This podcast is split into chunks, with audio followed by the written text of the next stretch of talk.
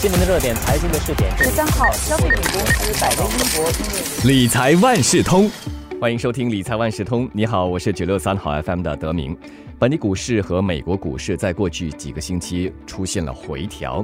那个时候，俄罗斯和乌克兰还没有开战，可是全球的投资情绪啊，已经开始受到冲击了。俄罗斯入侵乌克兰就引起了全球股市的大震荡，油价、金价起起落落都不定。那有专家是预测股市会在下来的几个月啊继续波动，那么投资者应该怎么应对呢？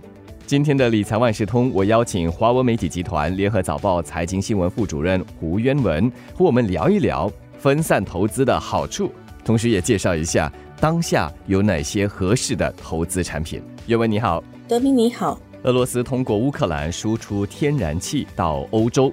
那么，自从战火开始之后，市场担心的是输送设施会在炮火中被破坏，也担心俄罗斯会切断供应，这就导致油价我们日前看到的突破每桶一百一十美元，大概是一百四十九新元。想问一下原文，专家是怎么分析目前大宗商品价格的走势？从现在看来呢，全球大宗商品价格的走势哈。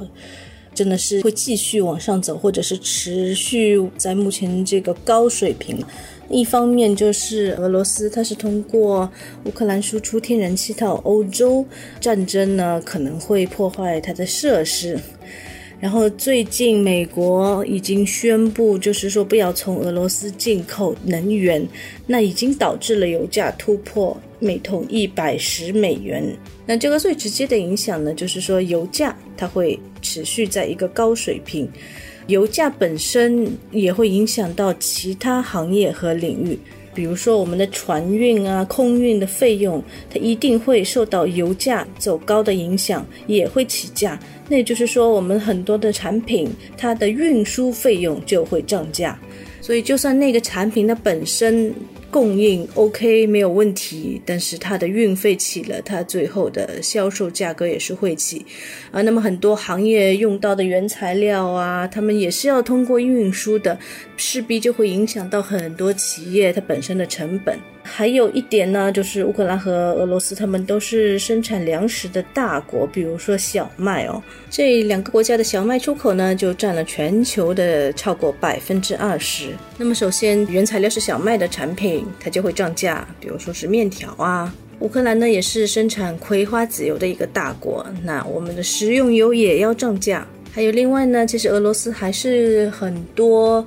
其他金属产品的出口国，那这些金属在各行各领域都是有很多的使用的用途，很多领域行业的原材料成本也会涨价。所以接下来我们面对的一个非常大的挑战就是通货膨胀率又要再变高了。它原本已经很高了，是因为疫情之后全球的需求复苏，但供应呢还没有大幅的增加。然后现在战争的冲击让这个通货膨胀更加恶化了。那么对于投资者来说呢，首先我们看我们的企业。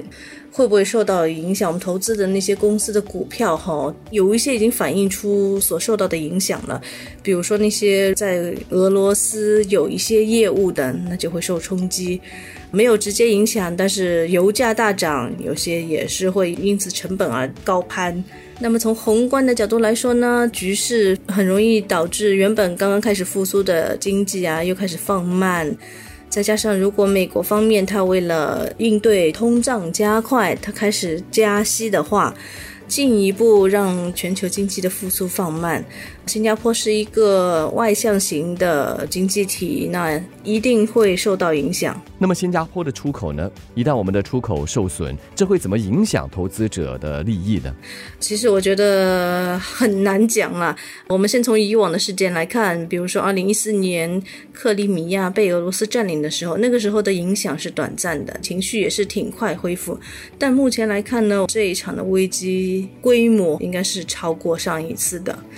市场呢也是哇，一天大起一天大落，投资者应该怎样做呢？基本上，我看专家们还是建议说要继续投资，不要因为市场突然下跌就赶快卖掉。那市场上涨的时候再进场，那等于是低价卖出，高价买进，那肯定是不赚钱的。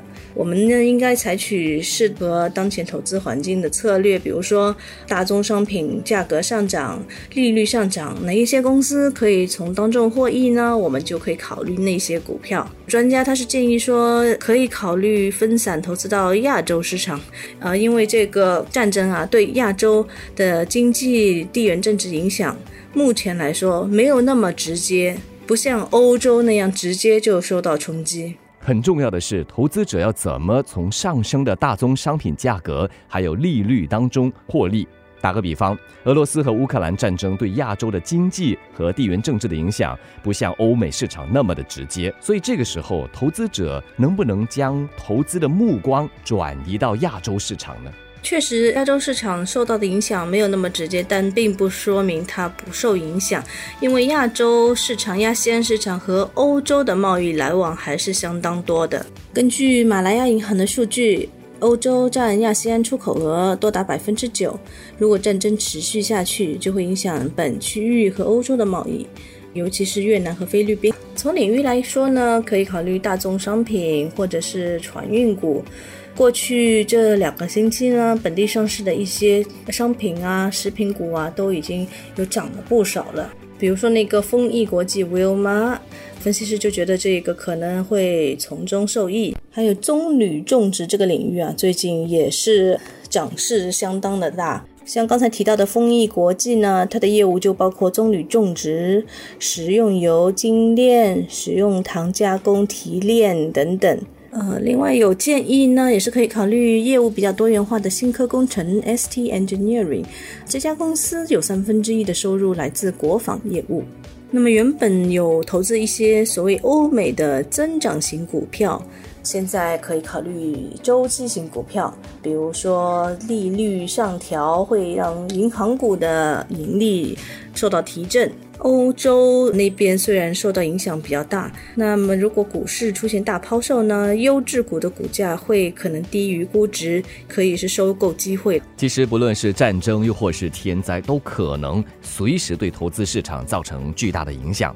通常碰到这样的情况，投资者的第一反应就是赶紧脱售投资避险。当然，也有人会趁低吸购。像面对乌克兰战事这样的地缘政治事件，投资者应该怎么反应呢？有专家说，地缘政治事件对投资市场的影响是短暂的。那目前避险情绪只是短期的反应，这个时候更加应该保持冷静，千万不要恐慌的去抛售。那许多人投资组合其实遍布全球许多市场，不同危机对个别地区的影响都不一样。不论冲击有多大，都要以不变应万变。如果你的投资组合是按照自己可以承担的风险来规划的，而且各项投资平衡，那就应该维持现状，度过这一次的波动。因为要预测市场什么时候下跌，什么时候上涨，来从中套利是非常的困难的。如果手头上有额外的资金呢，也是可以把握市场上的机会，但是千万呢不要通过贷款来进行投资。那我们现在回想起当时冠病疫情刚刚爆发的时候，哇，那股市跌的可是相当的惨。你看后来它回弹的也是非常的快。所以，专家的观察是说，这些负面的事件呢，虽然冲击市场，但是股市总是会回弹，而且长期它一定是往上走。那未来价格回升，也是可以取得抵抗通胀的回报率。而且从长远来看，企业的整体盈利如果取得增长，它的股价就会增长。企业的盈利呢，就是看着全球需求的走势。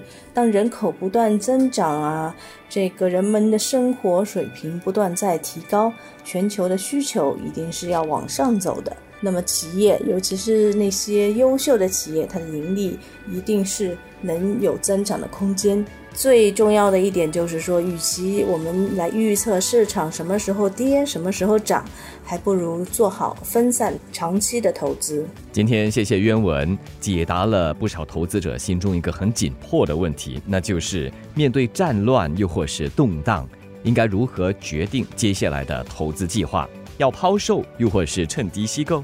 希望经过华文媒体集团联合早报财经新闻副主任胡约文的这番解释，能帮助你解答心中的一些疑虑，让你对自己的投资决定更有信心。理财万事通每期提供你最需要知道的理财与财经知识。如果你想了解更多，可以到早报的 SG 搜索联合早报财经专栏理财解囊。我是九六三好 FM 的德明，我们下期再见。